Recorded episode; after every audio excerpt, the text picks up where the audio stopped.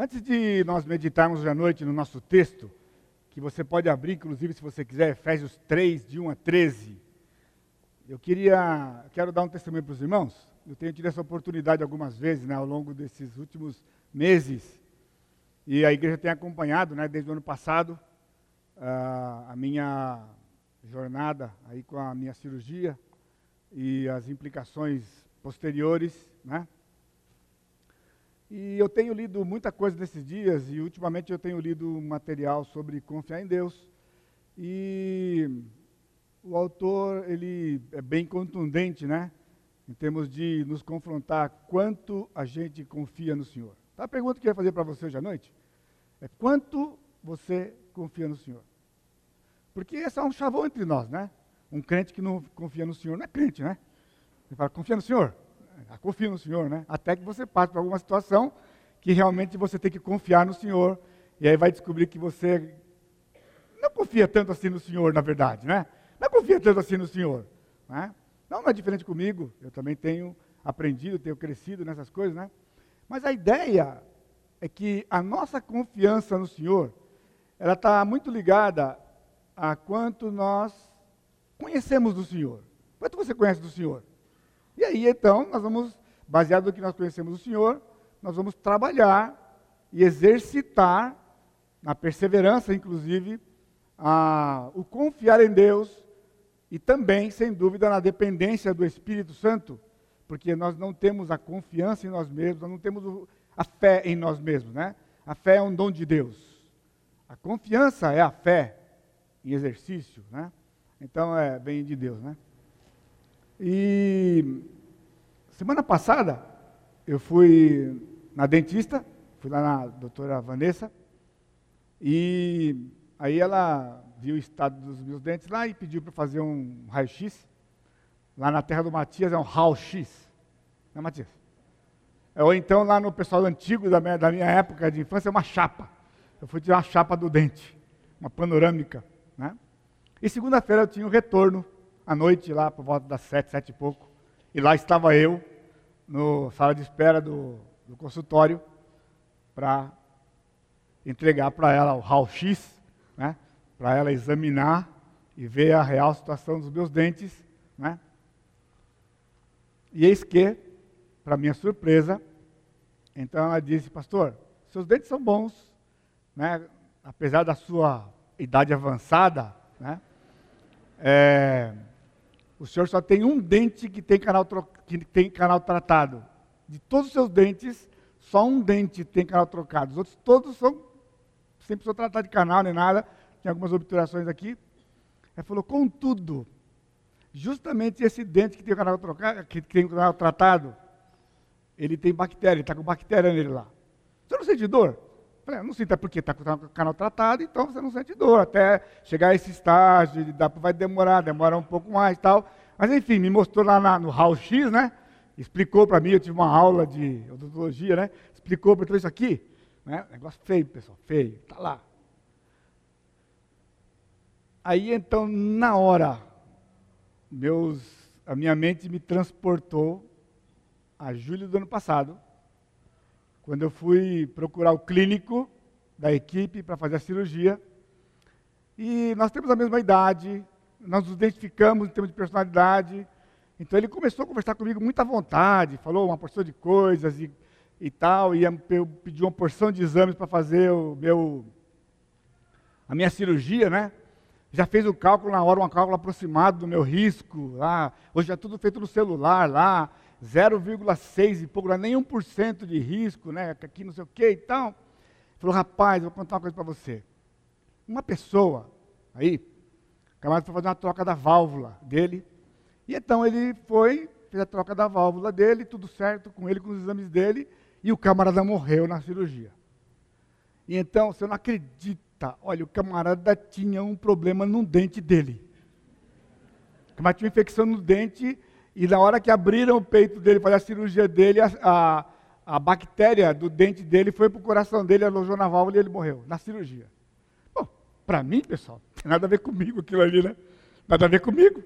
Até segunda-feira, né? Quando ela falou para mim assim, pastor, o senhor tem uma bactéria no seu dente. E eu falei, senhor, Ainda bem que a gente não sabe de nada, mas o Senhor sabe de tudo.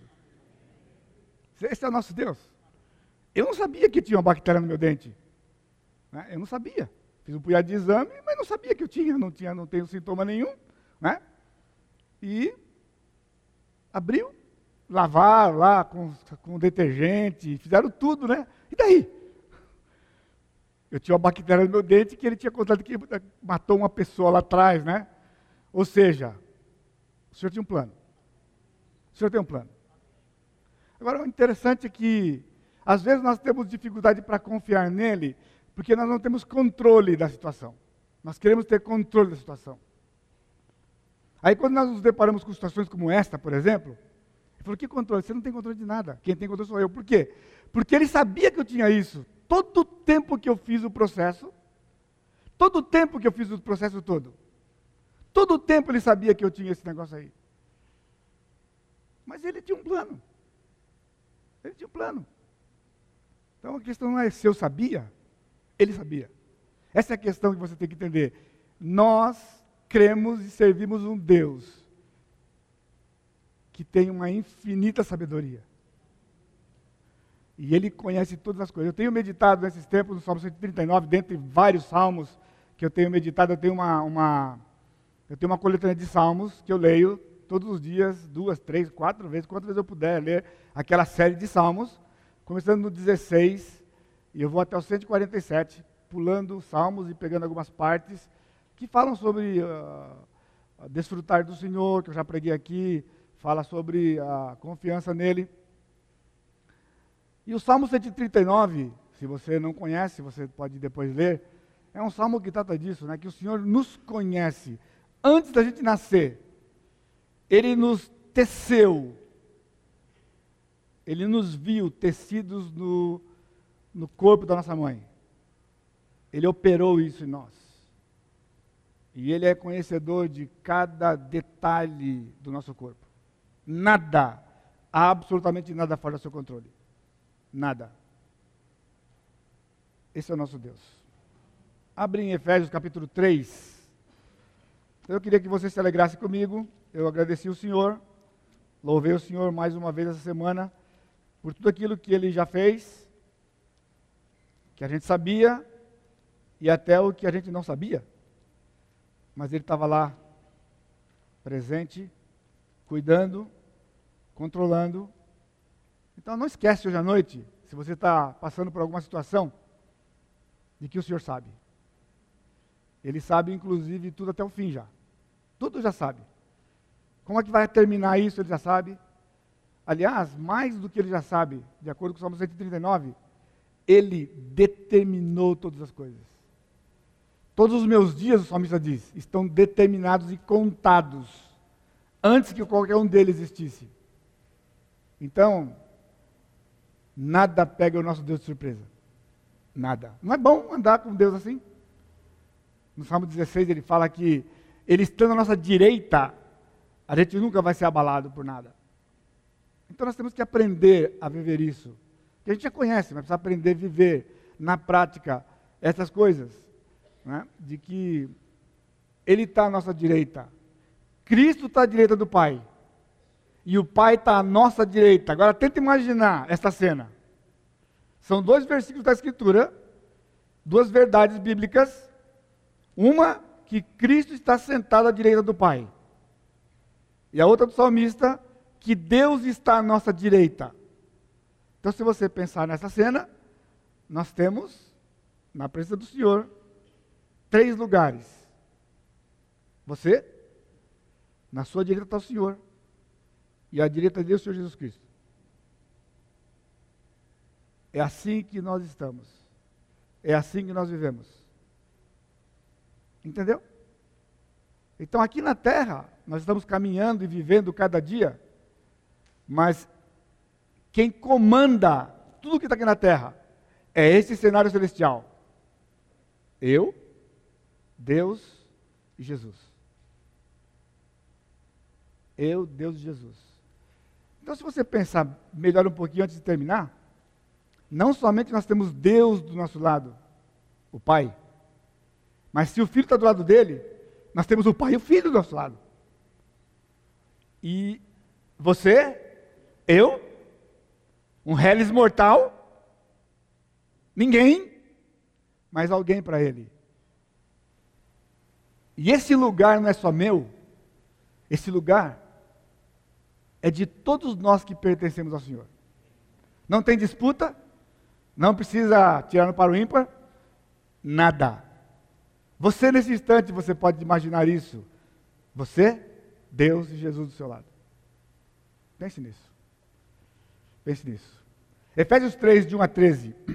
Por esta causa eu, Paulo, sou o prisioneiro de Cristo Jesus, por amor de vós, gentios, se é que tendes ouvido a respeito da dispensação da graça de Deus a mim confiada para vós outros, pois, segundo uma revelação, me foi dado conhecer o mistério, conforme escrito há pouco resumidamente, pelo que quando ledes, podeis compreender o meu discernimento do mistério de Cristo, o qual em outras gerações não foi dado a conhecer aos filhos dos homens, como agora foi revelado aos seus santos apóstolos e profetas do Espírito, a saber, que os gentios são coerdeiros, membros do mesmo corpo e coparticipantes da, pro, da promessa em Cristo, Jesus, por meio do Evangelho, do qual fui constituído ministro conforme o dom da graça de Deus a mim concedida, segundo a força operante do seu poder. A mim, o menor de todos os santos, me foi dada esta graça de pregar aos gentios o evangelho das insondáveis riquezas de Cristo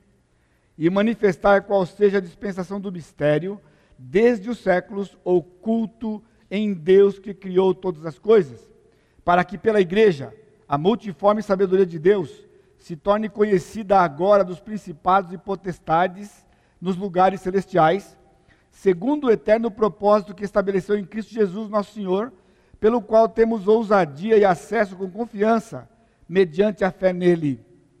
Portanto, vos peço que não desfaleçais nas minhas tribulações por vós, pois nisso está a vossa glória. Nisso está a vossa glória. Curva sua cabeça, vamos orar. Amado e bendito Deus, louvado seja o teu santo nome. Pai, Ajuda-nos pelo teu Santo Espírito e pela tua palavra a conhecermos mais o Senhor, a conhecermos mais a Ti, para que desfrutemos dessa comunhão, que desfrutemos desse poder, que desfrutemos da Tua graça. Pai, obrigado porque o Senhor é nosso Deus porque nós não temos merecimento algum. Não havia nada em nós. Não havia sequer desejo em nós. Mas o Senhor quis. E o Senhor nos chamou para desfrutarmos da tua comunhão e também da comunhão uns dos outros. Por isso toda honra, toda glória e todo louvor seja dado a ti e que o Senhor aplique esse texto aos nossos corações. De maneira que nós conheçamos mais um pouco deste plano que nos incluiu, desta graça maravilhosa e da tua sabedoria e soberania e amor que nos sustenta. E tudo isto eu te suplico e que agradeço ao Senhor, no precioso e santo nome de Cristo Jesus o meu Senhor e o meu Salvador. Amém. Amém, Senhor. Amém.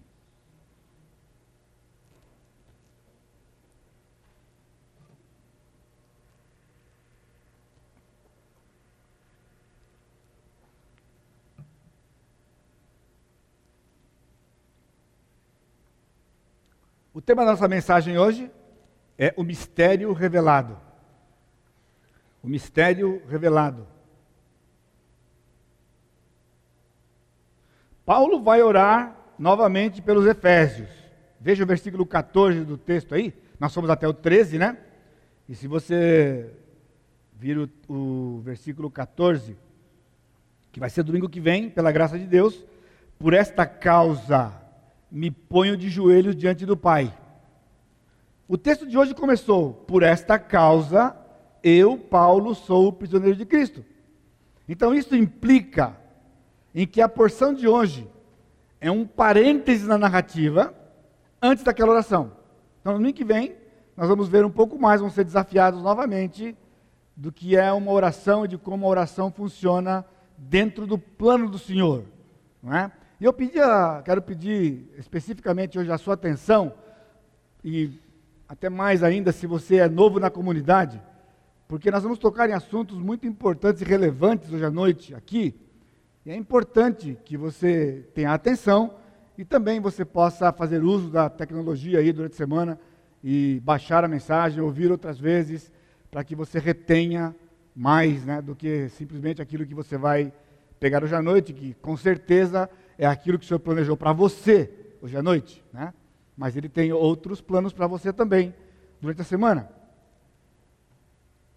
Antes do apóstolo Paulo orar, aquilo que ele vai fazer no versículo 14, Paulo entendia pelo Espírito Santo que ele precisava esclarecer ainda mais do que ele fez no texto anterior. Se você estava aqui domingo passado, versículos de 11 a 22 do capítulo 2, o apóstolo Paulo falou da importância de fazer parte do corpo. Né? Lembrar, saber, desfrutar né, de coisas e, e, e, entender exatamente como funciona esse plano do Senhor.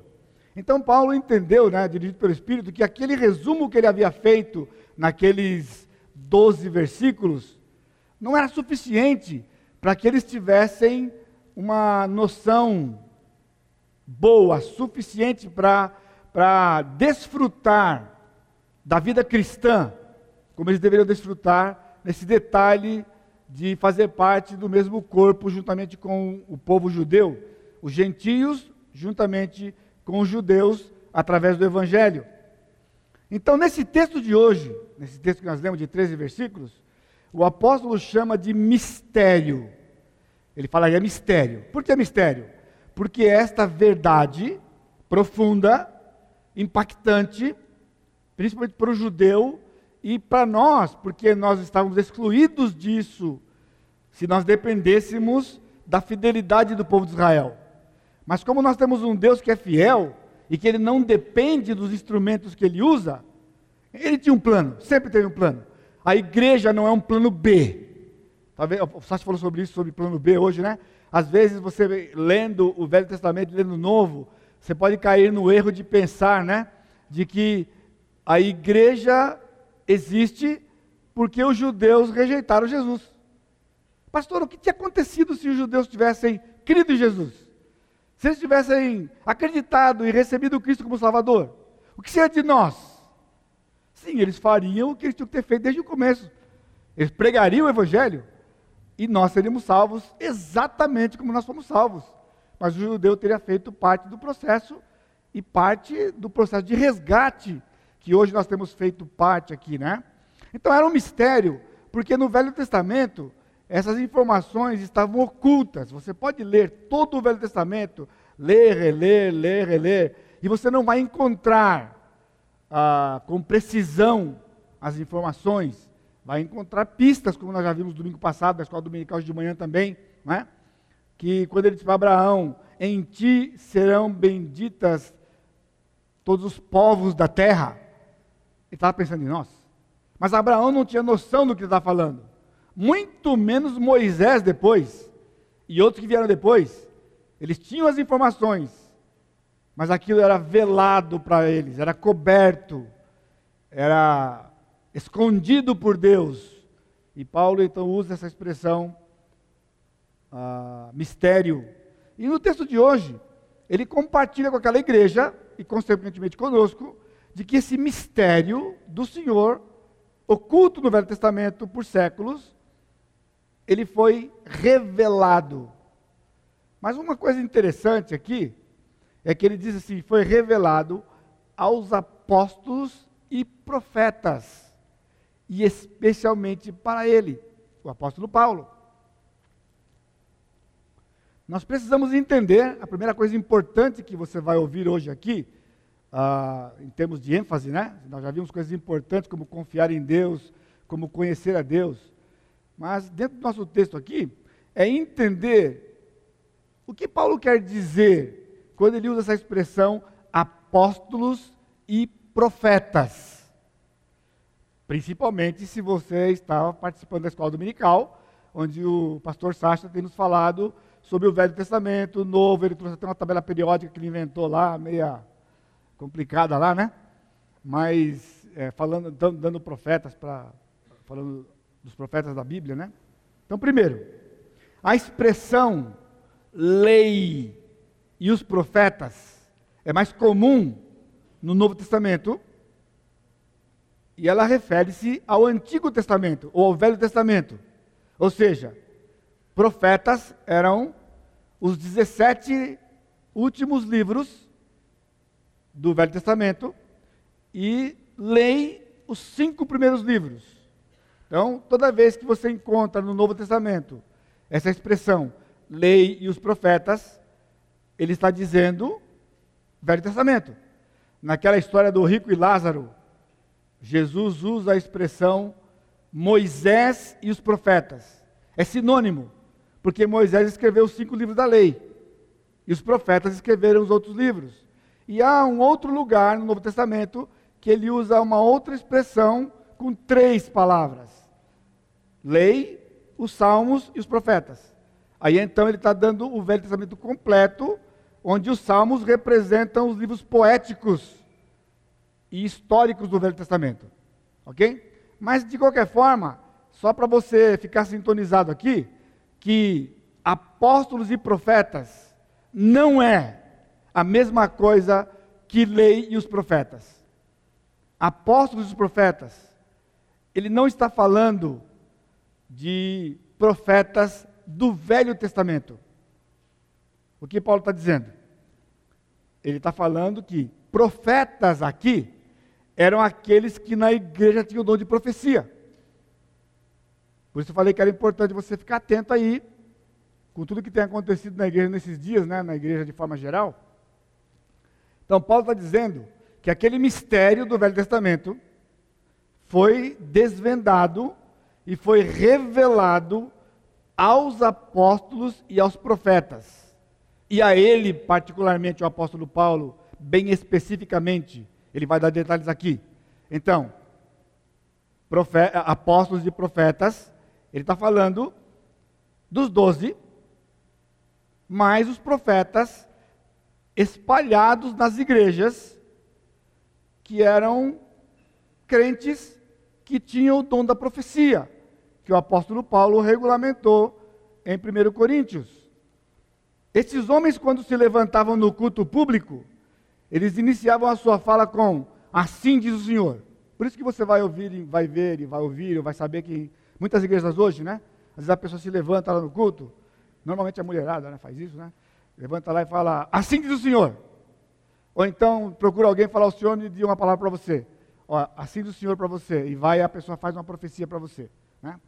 Então, é, legitimamente, legitimamente, eram homens, não mulheres, homens que se levantavam no culto público e eles tinham uma palavra do Senhor para trazer, e para ficar evidente que aquilo era uma palavra profética, eles diziam: Assim diz o Senhor, e todo mundo ficava atento.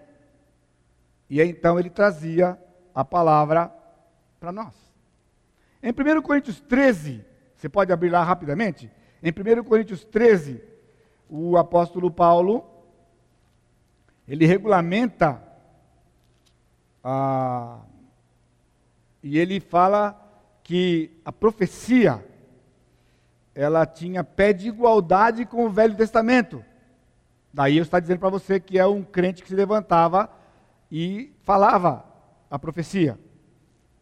Então ele diz, ah, versículo.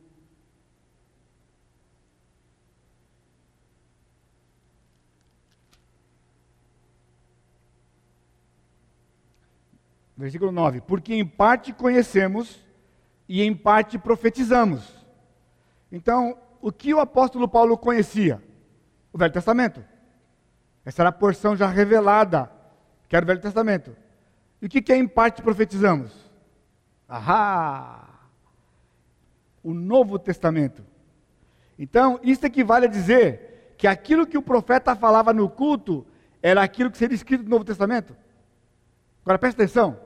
Então não tem nada a ver com essa profecia que a pessoa levanta e fala, às vezes, de uma vida particular de alguém, de uma coisa que vai acontecer, quando Deus movia um homem em qualquer daquelas igrejas que foram fundadas pelo apóstolo Paulo lá no Novo Testamento, e aquelas que ele não fundou, mas que eram produtos né, das igrejas, da, expansão da igreja em Atos. Quando aquele homem se levantava e ele dizia: Assim diz o Senhor, aquilo que o Espírito Santo tinha colocado no coração dele era exatamente aquilo que seria escrito pelos autores do Novo Testamento. Como não tinha escrito, está entendendo? Não estava escrito, como que a igreja fazia? Eles tinham o velho, não tinham o novo. Então, o Senhor dava para eles antecipadamente as informações que estariam no novo através desses homens que eram os de dom de profecia lá na igreja. Agora é importante também, aí no capítulo 14, o apóstolo Paulo vai regulamentar isso, veja capítulo 14, versículo 29, 14 e 29 de 1 Coríntios. Tratando-se de profetas, fale apenas dois ou três, e os outros julguem. Se, porém, vier revelação a outra em que esteja sentado, cale-se o primeiro, porque todos podereis profetizar um após o outro, para todos aprenderem e serem consolados. Os espíritos dos profetas estão sujeitos aos próprios profetas. Então aqui é um milagre que acontecia, assim como línguas, né, que ele regulamentou, que nós não vamos tratar aqui, mas o profeta, então ele diz que num culto, num culto público, só poderiam falar dois ou três profetas. Mas havia vários na igreja. Havia vários. Vamos supor que no currículo nossa, uh, é suposição, pessoal. Não fique empolgadinho, não. Suposição. Tá bom? Vamos supor que aí mais ou menos uns oito irmãos tivessem reconhecidamente o dom da profecia. Então eles não poderiam os oito falar no mesmo culto. Só dois ou três. Mas como é que funcionava? Então um se levantava, assim diz o Senhor, e ele começava a dizer o que o Senhor mandou dizer. Que você já ouviu hoje, talvez aprendeu hoje, ou já ouviu hoje de novo, que era aquilo que o Senhor escreveria no Novo Testamento mais tarde, por Paulo, por Pedro, por Tiago, por Judas e por João, Lucas e tudo mais, ok? Porém, havia a possibilidade do cidadão começar falando no Espírito, assim do Senhor, e de repente o camarada ficar na carne. Se ele ficasse na carne, o que acontecia? Um outro profeta se levantava. E ele começava dizendo, assim diz o Senhor. E quando ele dizia, assim diz o Senhor, o primeiro profeta tinha que se calar. Ele tinha que se imediatamente se calar e sentar. Agora, você sabe que existe um ditado em português, né? Aqui no Brasil, que diz que quando um burro fala, quando um burro fala, o outro abaixa a orelha. É completamente diferente de lá, né? Ou seja, o cara está falando, mas um segundo podia se levantar e não mandava o outro calar. Não precisava falar, fica quieto. Ele levantava e dizia: Assim diz o Senhor imediatamente o espírito constrangia aquele que estava falando a sentar-se. E poderia acontecer mais uma vez, porque eram dois ou três. Você está entendendo como é que funcionava? Para garantir que a igreja teria no seu culto sempre e tão somente a palavra de Deus. Sempre a palavra de Deus. Aquela que já estava escrita e aquela que estava sendo ou seria escrita. E Deus garantia a segurança disso aqui. Então é muito importante quando Paulo está dizendo que a revelação do mistério foi dado aos apóstolos e profetas, porque era seguro para a igreja receber essas informações. Paulo faz uma advertência no capítulo 14, exatamente por causa dessa função que esses homens tinham, né? podia subir na cabeça. Né? Já tinham problemas com língua. Versículo 33, eu parei no 32, né? O espírito dos profetas são sujeitos para profetas. Porque Deus não é de confusão e sim de paz, como em todas as igrejas dos santos. Um pequeno detalhe aqui no versículo 34, né? Conservem-se as mulheres caladas nas igrejas, porque não lhes é permitido falar, mas estejam submissas como também a lei o determina. Obviamente, ele começou o versículo 26 dizendo: quando, como fazer quando vos reunis. Ele está regulamentando o culto público. A mulher fica calada no culto público. Isso não tem a ver com a escola dominical. Culto público. No culto público, a mulher não se manifesta. Está valendo até hoje, pessoal. Até hoje isso aqui está valendo, porque em nenhum lugar aqui mudou isso aqui. Apesar de que hoje né, muitas mulheres comandam a igreja de forma geral aí, né? Mas Paulo tinha um outro, uma outra preocupação, que não era a mulher. A preocupação do apóstolo Paulo era o profeta, porque ele era boca da mente de Deus. Ele dizia assim diz o Senhor. E Paulo estava escrevendo o Novo Testamento. Agora você imagina, Paulo mandava uma carta e alguém se levantava e dizia: Assim diz o Senhor, e dava uma informação contrária à que Paulo colocou. Como é que ia acontecer? Então Paulo diz, versículo 36: Porventura a palavra de Deus se originou no meio de vós, ou veio ela exclusivamente para vós outros? Se alguém se considera profeta ou espiritual, reconheça ser mandamento do Senhor o que vos escrevo. Ele está dizendo, eu sou apóstolo e estou escrevendo aquilo que o Senhor mandou. Então o profeta era submisso a um outro profeta e submisso ao apóstolo quando escrevia o texto sob a inspiração do Espírito Santo. Irmãos, Deus se preocupa com tudo. A confusão existe porque o homem se desvia disso aqui. Porque a regulamentação está aqui. Não havia confusão, havia segurança havia segurança. Aqui nós temos os dons em exercício. Paulo se declara, versículo, voltando agora para Efésios, né, 3, capítulo 3, versículo 1. Por esta causa, eu, Paulo, sou o prisioneiro de Cristo Jesus. Quem era Paulo? Paulo era o prisioneiro de Cristo Jesus por amor de vós gentios. Talvez você já leu isso aqui. Você sabe que Paulo estava preso. Mas eu não sei se você tem a noção do peso dessa declaração. Ele diz: Eu, Paulo, sou o prisioneiro de Cristo Jesus, por amor de vós, gentios. Paulo sabia exatamente quem ele era dentro deste plano glorioso de Deus, de resgatar suas ovelhas do império das trevas e transportá-las para a sua maravilhosa luz. Isso é um plano. Deus tem um plano.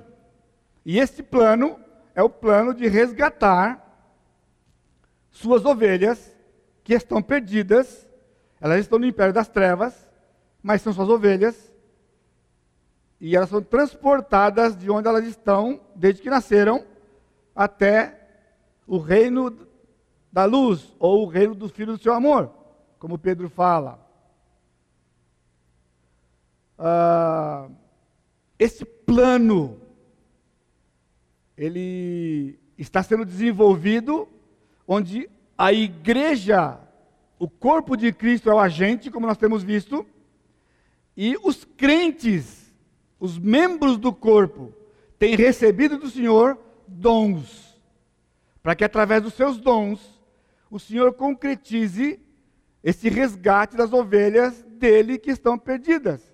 Então, se você lembrar da oração de Jesus, quando Jesus orou, ele estava pedindo para o Pai por aquelas ovelhas, e ele disse, não só por estas, mas aquelas que ainda vão crer em mim. Nós, que mais, mais tarde, mais, tanto tempo depois, num lugar tão distante daquele, creímos no Senhor. não é? Quando os apóstolos saíram, primeira vez, em Mateus 10, o Senhor deu uma ordem para eles: não entre, não entrem em cidades dos samaritanos, muito menos dos gentios, porque estavam na, na Galiléia só. Ele diz: mas procurai as ovelhas perdidas da casa de Israel. Então eles saíram atrás das ovelhas perdidas. Agora, irmãos, é fascinante. Porque quando ele disse para expulsar demônios, sabe por quê? Porque quando eles chegassem, os apóstolos chegassem em um certo lugar, eles encontrariam uma ovelha perdida, possessa. Porque ela era ovelha, mas não estava resgatada ainda. Então era possessa. Para que o Espírito Santo pudesse habitar nelas. Então o apóstolo tinha que expulsar o demônio dela. E então o Espírito Santo entrava nela. Agora, por quê? Porque é uma ovelha perdida. Você não era qualquer pessoa. Então, ele nunca ensinou que nós devêssemos sair por aí expulsando demônios, porque uma pessoa que não pertence ao Senhor, o demônio está na sua casa, e você não pode expulsar da casa o dono da casa. Você vê a diferença? Agora, alguém que pertence ao Senhor, o demônio está na casa que não é dele, então ele dispõe ele para fora, e então o dono da casa vai entrar. E uma vez que o dono da casa entrou, nunca mais um demônio pode entrar. Porque o demônio não pode tocar o Espírito Santo que habita dentro da pessoa. Primeiro, primeiro João capítulo 5, verso 19. Ok? Agora, a reflexão sua e minha é: quem eu sou neste plano? Paulo sabia, ele disse: Eu sou o prisioneiro do Senhor, por amor de vós, gentios. Talvez você olhe para mim, né, para os outros pastores, ou para os diáconos, ou para professores de escola dominical, e você fala, ah, pastor, isso aí é fácil, né? O senhor teve um chamado de Deus, mas eu não sou pastor, não sou nada. E aí você fica naquela falsa modéstia aí, depois de tudo que você aprendeu aqui na igreja, inclusive nós vamos ter rede ministerial a qualquer tempo aí, né? Se você é um crente no Senhor Jesus Cristo, você tem pelo menos um dom. Você é um membro um membro do corpo. E para ser um membro do corpo, você precisa de ser revestido do poder de Deus para exercer o seu papel como membro desse corpo. Não existe membro inferior e membro mais importante. Isso não existe no corpo de Cristo. Cada membro foi desenhado para uma função específica. Paulo era o prisioneiro de Cristo Jesus por amor dos gentios. Você é quem? Irmão, abre o seu ouvido, abre o seu coração para a voz do Senhor. Sai desse processo, desse, dessa situação que você está, ou que você tem vivido, de inatividade, se é que pode existir essa palavra, né? Sem atividade, sem sequer saber quem é para produzir no corpo de Cristo. Paulo está ensinando para aqueles crentes, quando ele dizia, eu sou prisioneiro por amor de vós, era isso que ele estava dizendo para eles. Cada um de vocês é alguma coisa. E você precisa saber o que você é. E não tem alguém que fala, ah, mas eu sou tão pequenininho. Ah, eu, eu sou pequenininho, pessoal, mas o Senhor me deu a, a palavra. Com a palavra, não tem tamanho. Tem a palavra de Deus. Você tem a palavra. Conversa com o pessoal que foi ontem lá no parque da cidade. O Daniel veio compartilhando com a gente no carro. Tinha que vir aqui na frente uma hora compartilhar conosco isso aqui. Aquilo ontem lá. Foram distribuir folhetos no parque da cidade. E eles receberam instruções de como verbalizar o Senhor Jesus Cristo. Pessoal, a criançada deu um show. Crianças aparentemente tímidas, que você olha para aquilo ali e fala, Ih, não vai dar nada, isso não vai dar certo não. De repente está ali diante de uma pessoa que diz que é cristã, e aí a criança pergunta, tá, mas você entende que ser cristão significa que você é um pecador, que você nasceu em pecado, que Cristo morreu por você, você entende isso? E a pessoa disse: Eu não entendo isso. Eu não entendo isso. Uma criança. Uma criança. Irmãos, com uma palavra de Deus aberta, uma criança pode ser mais sábia do que um adulto com a Bíblia fechada. Sem a mensagem da salvação. Então, isso aqui é para encorajar você. É para encorajar você. Deus tem um plano. Ele continua tendo um plano para você. Efetivo. Na igreja. Esse plano de resgate tem dois aspectos fundamentais. Ele foi elaborado por uma eleição e será concretizado pela proclamação do Evangelho. O apóstolo Paulo fala isso aqui. Versículo 6. A saber que os gentios são coerdeiros, membros do mesmo corpo e co-participantes da promessa em Cristo, em Cristo Jesus, por meio do Evangelho. Então, um plano que foi elaborado por uma eleição, mas um plano que é concretizado pela proclamação do Evangelho. Marcos 16, 15, você não precisa ir lá, mas está escrito assim: indo por todo mundo, pregai o evangelho a cada criatura. Aí que você fala para mim, então, pastor, tá vendo, pastor? Tá vendo o quê? Eu estou vendo. Estou vendo o texto. Que nós temos que ir por todo mundo e pregar o evangelho a cada criatura. Por quê? Porque não tem inocente. Só tem culpado. Todos, toda a população deste mundo por isso o Senhor disse: prega a cada criatura. E quando nós pregamos a cada criatura o Evangelho do Senhor, nós descobrimos quem pertence ao Senhor. Sabe quem? Você. Você. Vai falar você, porque eu falo de mim. Eu não falo de você, porque eu estou falando para você. Você pensar em você. Porque eu penso em mim. Quando eu penso em mim, que, que eu fiz? O que, que eu fiz? Irmãos, eu fiz exatamente a mesma coisa que eu estava fazendo naquela mesa de cirurgia com o peito aberto, sedado, sem saber de nada, e o pessoal fazia o que, o que queria comigo. Era eu. Espiritualmente é a mesma coisa. Isso que ele fez comigo. Agora você crê nisso? Ou você acha que eu participei daquele negócio lá que o cara está fazendo lá para mim. Participei nada.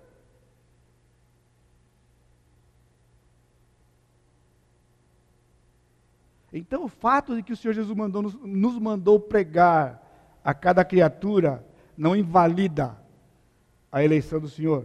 Portanto, a nossa oração intercessória é diretamente afetada pelo nosso entendimento do plano de Deus de salvar pessoas no Novo Testamento o mistério, outrora oculto, agora revelado. Hoje a, a frase é grande. Você pode depois pegar. Por que, que eu estou dizendo que a nossa oração intercessória é diretamente afetada pelo nosso entendimento do plano? Porque no versículo 14, ele vai orar. E como é que ele começa? Por esta causa. Se não tivesse o parênteses, por esta causa estava ligada com 2 de 11 a 22. Mas como ele entrou com parênteses, e agora ele diz por esta causa, então por esta causa é 2 de 11 a 22, 3 de 1 a 13. Tudo faz parte do que o apóstolo precisava para orar por eles, para interceder por eles. Então, uma, um desafio para você aqui. Se você é do ministério de intercessão, não pense que você não precisa conhecer a Escritura porque o seu papel é orar. Pastor, eu essas coisas eu falo, eu não me preocupo muito, porque na verdade minha coisa é orar. Eu rejoelho lá no canto em casa, lá, ali eu oro, eu falo com Deus, eu fico lá o dia inteiro falando com Deus.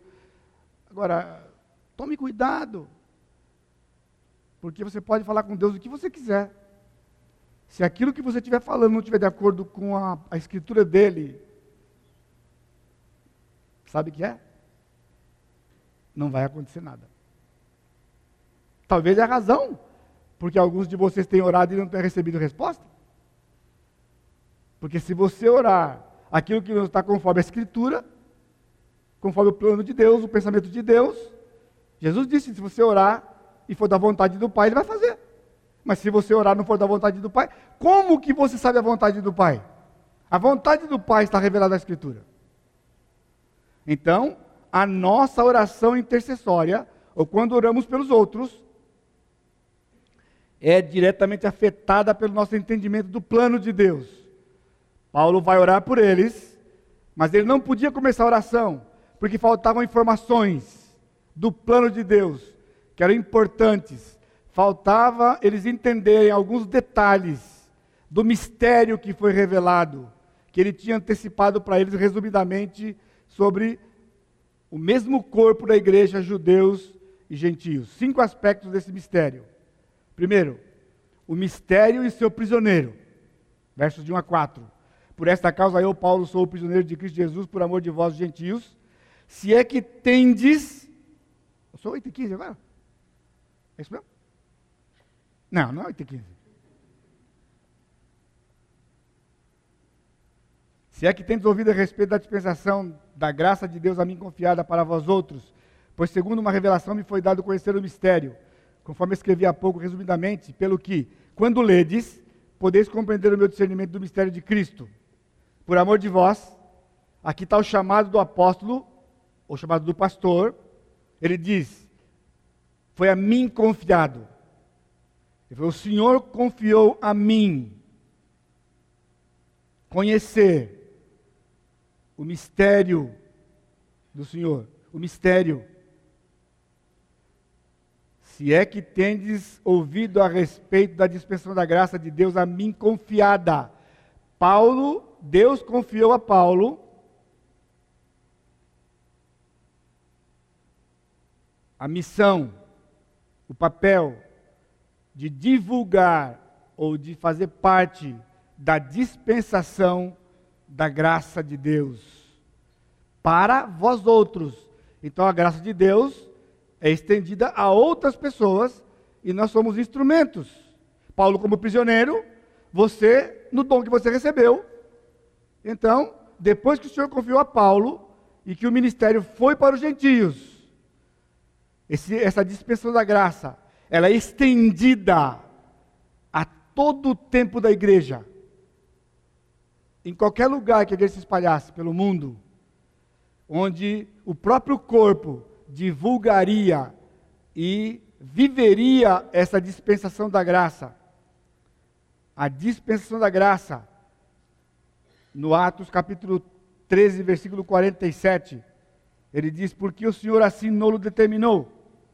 Eu te constituí para a luz dos gentios, a fim de que sejas para a salvação até os confins da terra. Paulo está lembrando aqueles crentes de Éfeso, que um dia lá atrás, o Senhor o chamou ele saiu para os judeus, mas o Senhor disse: Paulo, eu tenho outro trabalho para você. Não é para os judeus, é para os gentios. E aí começou a saga do apóstolo Paulo, porque os judeus começaram a persegui-lo e incansavelmente tentar calar Paulo e tentar matar o apóstolo Paulo. Essa revelação que Paulo se menciona aqui tem três momentos específicos. O primeiro é a sua ida aos gentios, o texto que eu li. Ele foi para uma sinagoga, foi rejeitado, e ele disse: Agora eu vou para os gentios. O Senhor me mandou. Segundo momento, a visão entrou ali no capítulo 16, no verso 9 de Atos. Nós já fizemos uma campanha anos atrás aqui, com esse slogan aí, Passa a Macedônia, com respeito ao Piauí. 16, 9, à noite sobreveio a Paulo uma visão na qual um varão macedônio estava em pé e lhe rogava, dizendo: Passa a Macedônia e ajuda-nos. Então, assim que ele teve a visão, imediatamente eles partiram para aquele destino, concluindo que Deus nos havia chamado para anunciar o Evangelho a eles, lá na Macedônia. E o terceiro momento, em Corinto, eu quero ler para você, porque é importante esse de Corinto, capítulo 18, versículo 6.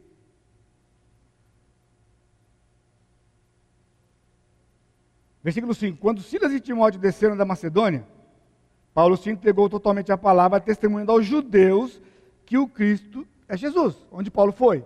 Para os judeus. Ele ainda estava com o coração para os seus patrícios. Mas opondo-se eles e blasfemando, sacudiu Paulo as vestes e disse-lhes: Sobre a vossa cabeça o vosso sangue, eu dele estou limpo e desde agora vou para os gentios. Definitivamente, a partir desse momento, o apóstolo Paulo vai exclusivamente aos gentios. Só que ele saiu dali, ele entrou numa casa do lado da sinagoga e fundou a igreja Batista Maraná, okay, fundou a igreja lá, fundou a igreja, a igreja lá em, em Corinto, do lado da sinagoga. Durante a noite, então eles foram hostilizados e Paulo pensou assim: eu aqui não fico mais nenhum dia. Foi para o quarto do hotel, pegou a sua malinha e começou a juntar suas coisas, preparando para ir embora. Versículo 9: Teve Paulo durante a noite uma visão em que o Senhor lhe disse: que Deus disse para Paulo: Não temas, pelo contrário, fala e não te cales porquanto eu estou contigo, e ninguém ousará fazer-te mal, pois tenho muito povo nessa cidade. E agora? Agora, ele não diz para Paulo o seguinte, Paulo, visão 2. A visão 2. Quando você sair amanhã na cidade, todos aqueles que tiverem com piercing são meus. Não foi isso que ele fez. Paulo entendia uma coisa. O que, que Paulo entendia? Que Paulo tinha que pregar o evangelho para cada corintiano. São Paulo pregando para o corintiano. Dá certo isso aí, né, Sasha? é porque ele é chamado corintiano mesmo. Na verdade, eu não posso falar porque eu estou dando um tiro no meu pé, né? Dá um tiro no pé. Naqueles dias de Paulo, corintianizar. Corintianizar era um verbo na língua grega que significava vai para o inferno. É verdade, pessoal. É sério isso aqui. Eu não estou brincando, não, é sério. Porque a, a, a expressão naqueles dias, porque Corinto era uma cidade muito promíscua, era uma cidade portuária, e que os navios aportavam ali, o pessoal descia do navio, você imagina o que acontecia na cidade, a cidade, a população da cidade aumentava quando os navios chegavam, e havia aquela promiscuidade toda, depois eles voltavam para o navio, o navio ia embora. E assim era diariamente, no istmo de Corinto, para poder atravessar a península. Então, ah, Deus disse para Paulo: Paulo, você não vai embora. Você fica aqui. Não tem medo. Ninguém vai fazer mal para você. Eu estou contigo. Agora eu queria fazer um desafio aos meus colegas pastores que estão aqui. Isto se aplica a nós, pastores. Porque Paulo fala isso para os seus pupilos, Timóteo e Tito, quando eles estão no ministério. Para que eles não tivessem medo. Porque o Senhor nos protege. Agora, ele não está dizendo, como disse para Paulo, que não ia ser morto. Porque ele estava dando uma garantia de vida para Paulo até que ele chegasse em Roma. Depois de Roma, estaria aberto, tanto que ele foi martirizado em seguida. Mas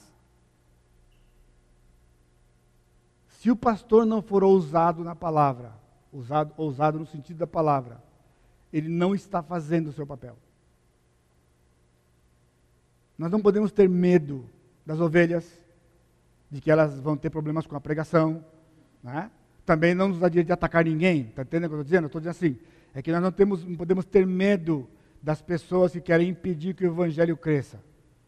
Porque o Senhor nos guarda até que ele cumpra o seu propósito através de nós. Então, quando ele me chamou para São José, 32 anos atrás, ele me disse: vai para aquela cidade. Eu tenho povo lá. Mas eu queria dizer para você que ele nunca me disse quem era. Até hoje. nunca me disse antes. Hoje eu sei. Eu olho para vocês e eu sei a quem Deus se referia quando Ele me chamou. Ele se referia a você. Porque você era dele e você estava aqui. Assim como os outros pastores das outras cidades, das outras igrejas, né? eles têm essa mesma alegria quando olham para as suas ovelhas, de ver que eles não vieram por vontade própria e muito menos em vão. A vida de um filho de Deus, no plano de Deus, nunca é vã. Está entendendo? Mesmo você, ovelha, não é vão, não é em vão a sua vida, não é vã. Deus tem um plano para você dentro desse plano. Paulo disse que escreveu resumidamente, e assim eles lendo aquilo podiam compreender o mistério do apóstolo Paulo em Cristo. Há vários mistérios na palavra, alguns serão revelados só na eternidade. Há muitos mistérios na palavra. Não adianta você querer saber agora, porque ele não vai dizer para você agora. Até mistérios pessoais. Quando passamos por dificuldades, Deus não, Deus não nos diz por que estamos com dificuldade. Você pode perguntar para Ele. Ele não vai responder para você. Até que Ele complete a obra. Você não saberá. Porque se você souber, não é fé. Ele diz para mim e diz para você: eu estou fazendo uma obra na sua vida. Você acredita? Eu sou soberano, você acredita? Eu sou sábio. Eu sei o que eu tenho que fazer com você. Todas as coisas cooperam para o bem daqueles que amam. Agora, não sai citando esse versículo por aí, porque não significa provavelmente o que você está pensando. Todas as coisas cooperam para o bem daqueles que amam a Deus. Porém, o bem não é você que determina, nem eu. No versículo 29, ele diz qual é o bem. Porque aos que de antemão ele predestinou, ele, os, ele chamou, ele os predestinou para serem feitos conformes à imagem do seu filho. Então, o bem que ele está operando na sua vida e na minha é nos fazermos mais parecidos com Jesus. E ele sabe exatamente o que ele tem que fazer para tirar você da onde você estava, ou de onde você está, e se parecer mais com Jesus. Entendeu? Essa é a obra dele. Glorificar o nome dele e ser o bem para você. Então não pergunta para ele, por quê? Ele fala, porque eu sei o que eu estou fazendo. Agora, você acredita que eu sei? Porque te reclama, né? Senhor, tá duro demais. Tá difícil, Senhor. Você está dizendo o que para ele? O senhor perdeu a medida, o senhor não sabe, o senhor não está com a medida. Ele fala, você acha que eu não sei a medida? Senhor, o senhor não está me amando como eu leio na Bíblia. Mas não estou amando você. Eu dei o meu filho por você. Você não prestava para nada. Você tinha uma pena de morte sobre você que você merecia. E eu coloquei essa pena de morte sobre o meu filho, que não merecia nada disso. Eu não amo você. Eu não amo você. Porque o inimigo vai colocar seu, na sua mente isso aqui. Ele não ama tanto você. Se ele amasse, você não estava passando o que está passando. Está escutando? Então ele vai dizer: Você confia em mim? É só o que você precisa. Eu não perco. Eu não perco o controle. Nada me pega de surpresa. Não existe ninguém mais poderoso que eu neste universo. Eu não sou frustrado. Tudo que eu planejei, eu vou fazer. Exatamente como eu planejei. E você vai saber. Quando eu concluir isso, você vai saber. Quando eu concluir. Até eu concluir, você não vai saber de nada. A não ser que eu já revelei na minha palavra. E o seu papel, ainda dado pelo Espírito Santo é crer nisso. Porque nem crer nós conseguimos.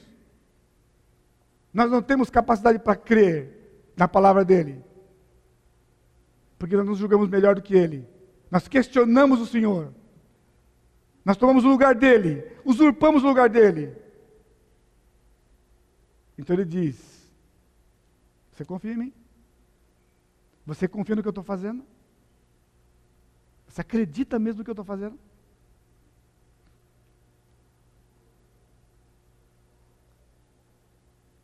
Alguém disse, depois de ter passado por uma vida de sofrimento, ele falou durante a vida dele, quando alguém perguntou para ele sobre essas coisas de Deus, ele disse: Se eu mudar alguma coisa do que Deus fez até hoje, eu estrago tudo. Você está escutando? Se você mudar alguma coisa, você estraga tudo. Então não mude nada. Peça a graça dele, a misericórdia dele, para que você possa suportar. Porque ele vai dizer para você: Eu terminei essa obra. Depois você vai começar outra. E no dia de Cristo ele vai dizer: quando eu olho para você, eu vejo exatamente o meu filho. Exatamente o meu filho. Só naquele dia. Filipenses 1,6. 2. O mistério em si, versículos 5 e 6. O qual em outras gerações não foi dado a conhecer os filhos dos homens, como agora foi revelado aos seus santos, apóstolos e profetas do Espírito, a saber que os gentios são cordeiros, membros do corpo, co-participantes da promessa em Cristo Jesus, por meio do Evangelho. Então, o mistério em si qual era? O mistério em si era que os gentios são cordeiros, membros do mesmo corpo e co-participantes. No Velho Testamento estava oculto porque era a dispensação de Israel. Foi revelado aos apóstolos e profetas no Espírito. Segundo Pedro 21, ele diz: nenhuma profecia foi dada de particular interpretação mas homens santos de Deus falaram, movidos pelo Espírito. Movidos pelo Espírito. Eles estão falando aqui, gentios, coerdeiros, membros do mesmo corpo, coparticipantes. Agora presta atenção: coparticipante da promessa tem dois aspectos. Em Abraão, Gênesis 12, era genérico. Por meio do Evangelho, o único meio é específico. Lá em Abraão é chamado proto-evangelho por causa disso. Porque para Abraão ele disse genericamente: Eu vou abençoar todos os povos da terra a partir de você, do seu filho. Que era Jesus mais tarde. Ali era Isaac, depois era Jesus. Mas é o Evangelho. Em Cristo, eleição, o Evangelho no meio de concretizar. A eleição não exclui o outro. Olha, a eleição. Um não exclui o outro. Um é na eternidade, foi a eleição, o outro é o tempo e o espaço. Onde houver um eleito, Deus enviará alguém para lhe anunciar a verdade. Os gentios, o apóstolo Paulo, Cornélio, um prosélito, um, um gentio vivendo como judeu, ele mandou Pedro. Porque Cornélio fazia esmolas para o Senhor, ele cria no, no Jeová do Velho Testamento, mas ele não tinha as informações do Novo Testamento. Ele não tinha o Evangelho. Alguém precisava ir lá. Então não existe salvação em nenhum lugar desse planeta sem a pregação do Evangelho. Estão ouvindo? Você vê o privilégio que você tem também é verdadeiro que onde Deus enviar um filho para pregar, implica que ele tem ao menos um eleito. Agora vai pegar no seu pé e no meu. Vai pegar na sua cintura e na minha. Tanto é que ninguém falou amém aí, viu? Vocês estão dormindo hoje, ninguém falou amém. Vocês estão preocupados com a hora, né? Pessoal, não esquenta a cabeça com a hora. Tá bom? Onde Deus mandar um filho dele pregar, significa que ele tem pelo menos um eleito. Agora, você não acredita nisso, com certeza. Porque você sabia que quando você foi para aquela fábrica, que tem 5 mil funcionários, e ele mandou você para lá, para trabalhar, significa que ele tem gente dele lá? Mas não é a sua preocupação. Eu arrumei um emprego, vou trabalhar com cargo tal, vou ganhar tanto. Quer mais? Quando você comprou aquele apartamento naquele prédio, quando você foi para aquele prédio que o Senhor mandou você, significa que ele tem pelo menos um eleito naquele prédio. Você não acredita nisso. Porque você não prega o evangelho lá. Você não tem falado de Jesus lá. Na rua que você mora, quando você comprou aquela casa na rua que você mora, por que Deus levou você para lá? Ah, porque estava procurando uma casa, eu comprei uma casa. Não. Este é um acaso que você vive, que não é Deus. Porque Deus não tem acasos. Deus não trabalha com acasos e casuísmos. Ele é Deus. Ele controla, ele governa. Na sua rua há eleitos do Senhor. E você só vai saber se você falar de Jesus. Se você não falar, você não saberá. Qual é a implicação disso? Ele está perdido? Não. Alguém vai falar para ele. Ele vai ser convertido. Você vai perder o galardão de não falar para ele. Ninguém irá para o inferno porque você não fez o seu papel, eu não fiz o meu. Compreendeu? Agora, isso é viver o evangelho, pessoal. O apóstolo Paulo estava dizendo que ele era prisioneiro por amor deles, por amor de vós. Eu sou um prisioneiro por amor de vocês. Então Paulo foi preso lá para pregar o evangelho para eles. O que, que ele disse para ele em Corinto? Eu tenho muito povo nessa cidade. Você fica aí. Ele está dizendo para você, ó, nessa rua aqui eu tenho gente. Nesse prédio aqui eu tenho gente. Nessa fábrica aqui eu tenho gente. Na Embraer, antigamente, tinha igrejinha. Quem lembra da igrejinha da Embraer? A Embraer tinha igrejinha lá. Você participou da igrejinha lá? Participou da igrejinha lá, né? E aí, quando o pessoal compartilhava que tinha uma, um grupo, né? Ele foi igrejinha porque era um grupo razoavelmente grande que se reunia lá na Embraer. Aí um dia alguém chegou e falou assim: Ah, pastor, estou triste. Porque eu queria tanto ir para a Embraer, até ter igreja na Embraer. Mas o senhor me mandou para a GM. Eu cheguei na GM. Pastor, eu sou o único crente que tem na GM. 13 mil funcionários. Eu falei, o quê? Deus deu para você 13 mil pessoas só para você. Só para você. Agora, são duas formas de você ver.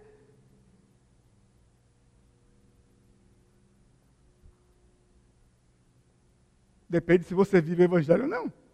No caso de Cornélio, Deus falou ao mesmo tempo com Cornélio e com Pedro. Isto é, com o eleito e com o detentor da mensagem. Porque as esmolas que Cornélio fazia não era suficiente. Crer em Jeová como ele cria, como judeu cria, não era suficiente.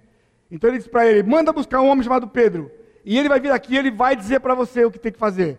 Então Pedro foi lá. E quando Pedro chegou, o que Pedro fez? Pedro pregou o Senhor Jesus Cristo para ele. E ele e uma porção de pessoas se converteram naquele dia. Pedro foi lá para buscar aquelas pessoas. Resultado infalível, a conversão. Eu vou terminar. O mistério e a pregação. Ele diz que ele foi constituído ministro, versículo 7, do qual foi constituído ministro conforme o dom da graça de Deus a mim concedida. Versículo 8: A mim, o menor de todos os santos, me foi dada a graça de pregar aos gentios. Graça concedida capacitava o apóstolo a realizar sua tarefa. Todos necessitamos da graça e misericórdia diariamente para viver e realizar a vontade de Deus. O menor de todos os santos.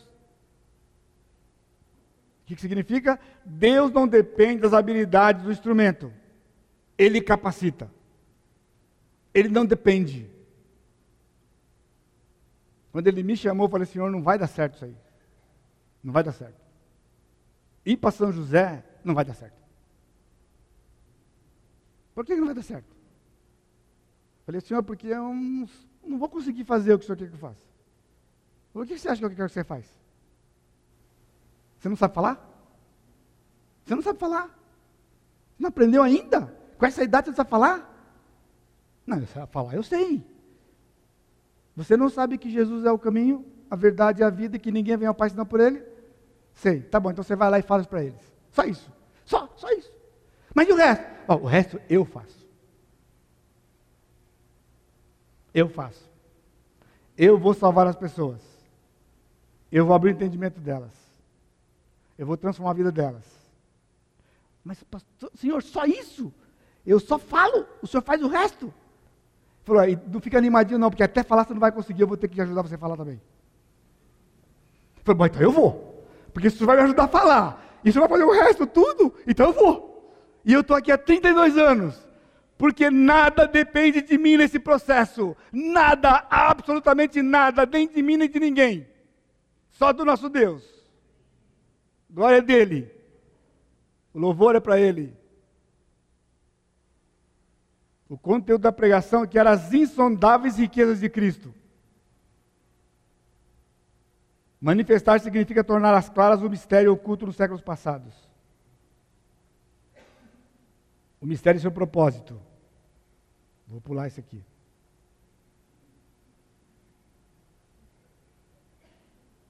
Eu, quando eu pulei, vou pular isso aqui também. Os seus benefícios. Versículo 12 pelo qual temos ousadia e acesso com confiança mediante a fé. Paulo disse, porque eles estavam tristes porque Paulo estava sofrendo. Paulo, você está sofrendo por nossa causa aí, você está apanhando aí, está na cadeia. Então Paulo pensar o seguinte: eu sou prisioneiro de Cristo, pra, ele me revelou um mistério e me disse para falar para vocês esse mistério. Ele diz: Nós temos ousadia e acesso com confiança mediante a fé. Portanto, vos peço que não desfaleçais das minhas tribulações por vós, pois nisso está a vossa glória. Sabe onde está a sua glória? No nosso sofrimento. Não queira nos poupar. Você não vai conseguir. Você não vai conseguir. Porque aquilo que Deus permite na nossa vida é parte do benefício que o mistério traz para você. Parte.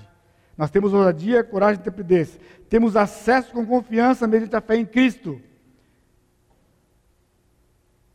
E o, o Paulo foi instrumento do evangelho dos gentios com tribulação, sofrimento.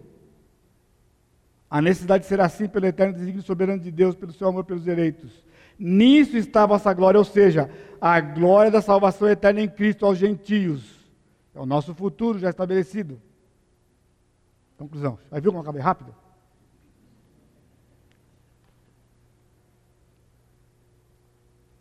Onde que você está nisso tudo aqui? Quanto você tem desfrutado desse negócio aí?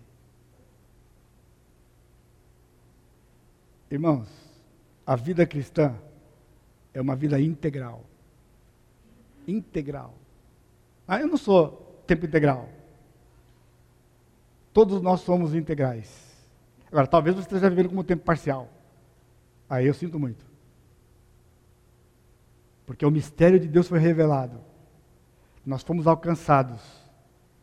Não para exibirmos o diploma de convertidos, diploma de salvos por aí, mas para compartilhar uma mensagem, porque Deus continua salvando pessoas. E Ele continua salvando pessoas. E Ele vai salvar pessoas.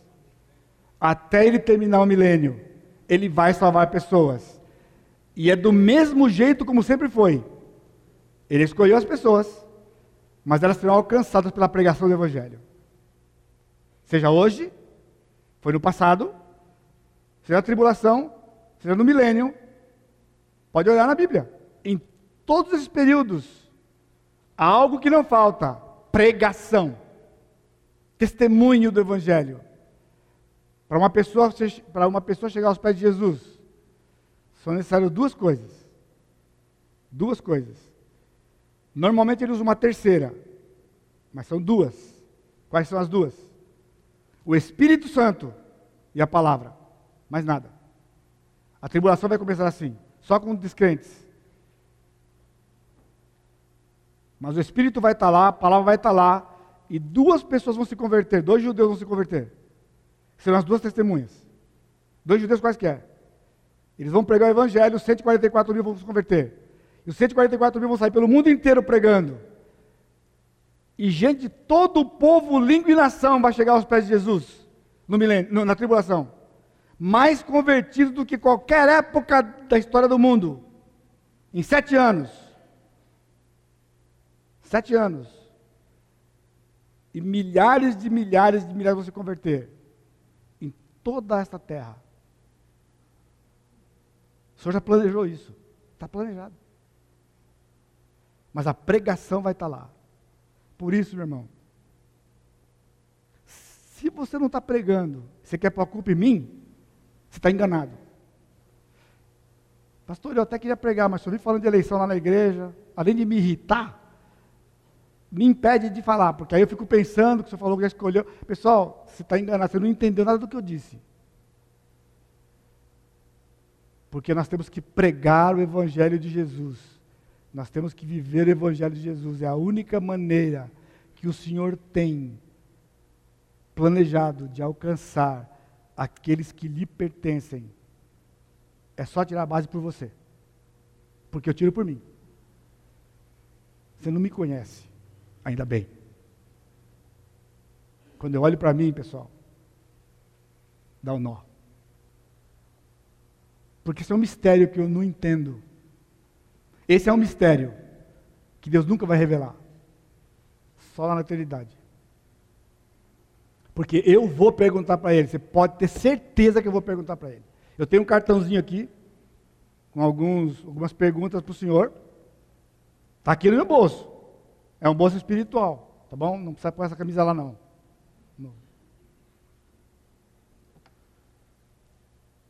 Descanse em paz. No meu bolso espiritual tem um cartãozinho com perguntas. E a primeira pergunta é: por que eu, Senhor? Por que eu? Por que eu? E naquele dia, Ele vai nos dar uma aula. E todos vamos ficar satisfeitos com a aula dele. Eu não consigo fazer isso. Mas Ele vai fazer isso. Pergunta para ele, por que você? Ele vai responder para você. Porque eu sei que ele vai responder para mim. Mas não hoje. A resposta de hoje eu sei na Bíblia lá. Quem eu sou? Eu sei quem eu sou. Eu e ele sabemos. Ele mais que eu. Ele já sabia. Deus prova o seu amor para conosco, em que Cristo morreu por nós, sendo nós ainda pecadores. Curva sua cabeça. Nosso Deus e Pai, mais uma vez louvado seja o teu nome. Pelo teu grande amor para conosco. Esse amor é incompreensível pela nossa mente. Nós nunca vamos entender. Nunca vamos entender. Só na tua presença um dia nós só podemos saber que é grande e que é maior do que qualquer pessoa possa amar nesse mundo. E esse amor, meu Pai, meu querido Deus, é a base do nosso relacionamento. Eu só posso amar porque o Senhor me amou primeiro. Pai, conforta o coração dos teus filhos aqui a, traz alegria a eles, a alegria de te pertencer. Não permita, Pai, que nada roube essa alegria deles. Que nenhum problema de comunicação, qualquer falha que possa haver ou ter havido, não permita, Pai, que eles deixem de desfrutar deste amor porque nada pode nos separar do amor de Deus que está em Cristo Jesus, o nosso Senhor. Leva-nos para casa, na tua proteção, conforme a tua vontade, e que a graça do Senhor Jesus Cristo, o amor de Deus Pai e a consolação do Espírito Santo seja com todo o teu povo, hoje e sempre. Amém, Senhor. Deus abençoe, irmãos. Deus abençoe.